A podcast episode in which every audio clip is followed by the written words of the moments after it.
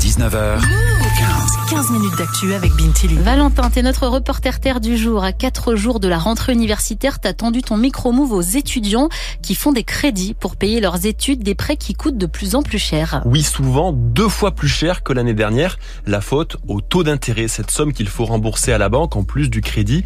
Ces taux ils flambent pour les prêts étudiants. L'année dernière, ils étaient entre 0 et 2% Cette année, ils montent jusqu'à 4% avec des conséquences directes pour le budget d'Alexine, étudiante en deuxième année d'école de commerce à Paris.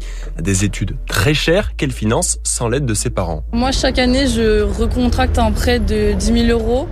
Et euh, je sais que bah, plus tard, quand euh, j'aurai fini mes études, au bout de 7 ans, euh, je sais que je vais payer bah, beaucoup plus cher à la finalité. quoi. Et au final, bah, je me fais avoir alors que des gens qui auront pris un prêt avec euh, bah, directement le taux de l'année dernière, ils se font pas avoir non plus quoi. Du coup, bah là, c'est ouais, ça va être compliqué pour les taux et les prêts, et tout ce que vous voulez. Là, niveau financier, ça va être compliqué. Dans son cas, son crédit de 10 000 euros pour cette année lui coûte 400 euros de plus que l'année dernière, sans compter l'assurance du prêt qui, elle aussi, augmente. Certains étudiants font donc tout pour éviter d'emprunter. C'est le cas de Lorena en deuxième année d'infirmière à l'université de Nanterre. L'année dernière, on avait fait un. Et euh, cette année-ci, euh, j'ai dit que je ne le ferais pas parce que pour rembourser après, ça fait beaucoup. L'année dernière, elle avait emprunté 5000 euros pour aider à payer son logement, sa carte de transport et ses dépenses du quotidien. Cette fois, sans crédit, elle est donc obligée de prendre un petit boulot pour compléter. Je vais travailler bientôt, donc euh, voilà. La garde d'enfants et ma bourse, et voilà.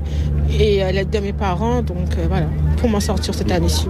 Que ce soit pour une petite ou une grosse somme, cette question du crédit touche environ un étudiant sur dix, selon l'UNEF. Alors Valentin, cette augmentation des prêts étudiants, c'est une conséquence indirecte de l'inflation. Oui, et toutes les banques sont concernées car c'est au niveau de l'Europe que la décision d'augmenter ou baisser le prix des crédits se prend, comme l'explique Imad Tabé, il est directeur de la clientèle dans la banque Le Crédit Coopératif. Bah, ça augmente parce que la Banque Centrale Européenne a beaucoup augmenté les taux directeurs. Et donc euh, concrètement, ça fait que tous les taux augmentent, les taux des prêts étudiants, mais aussi les taux de l'épargne. Du coup, le livret A, par exemple, il est rémunéré 3% aujourd'hui. C'est comme euh, n'importe quel commerçant.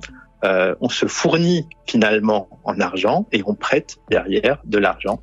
Euh, et donc, comme tous les taux augmentent, et eh bien derrière, mécaniquement, les taux des crédits augmentent aussi. D'après lui, les banques font des efforts pour limiter cette augmentation pour les prêts étudiants. Ça reste quand même une mauvaise nouvelle quand tout augmente. Dans son barème annuel, la FAGE, la Fédération des associations générales étudiantes, a fait le calcul.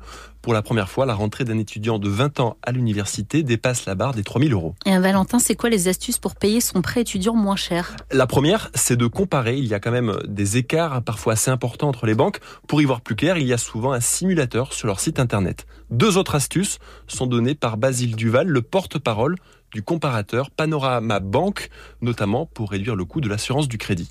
Là aussi, c'est de comparer les assurances pour avoir et faire des économies, hein, tout simplement sur l'assurance, et donc sur le coût total de votre crédit.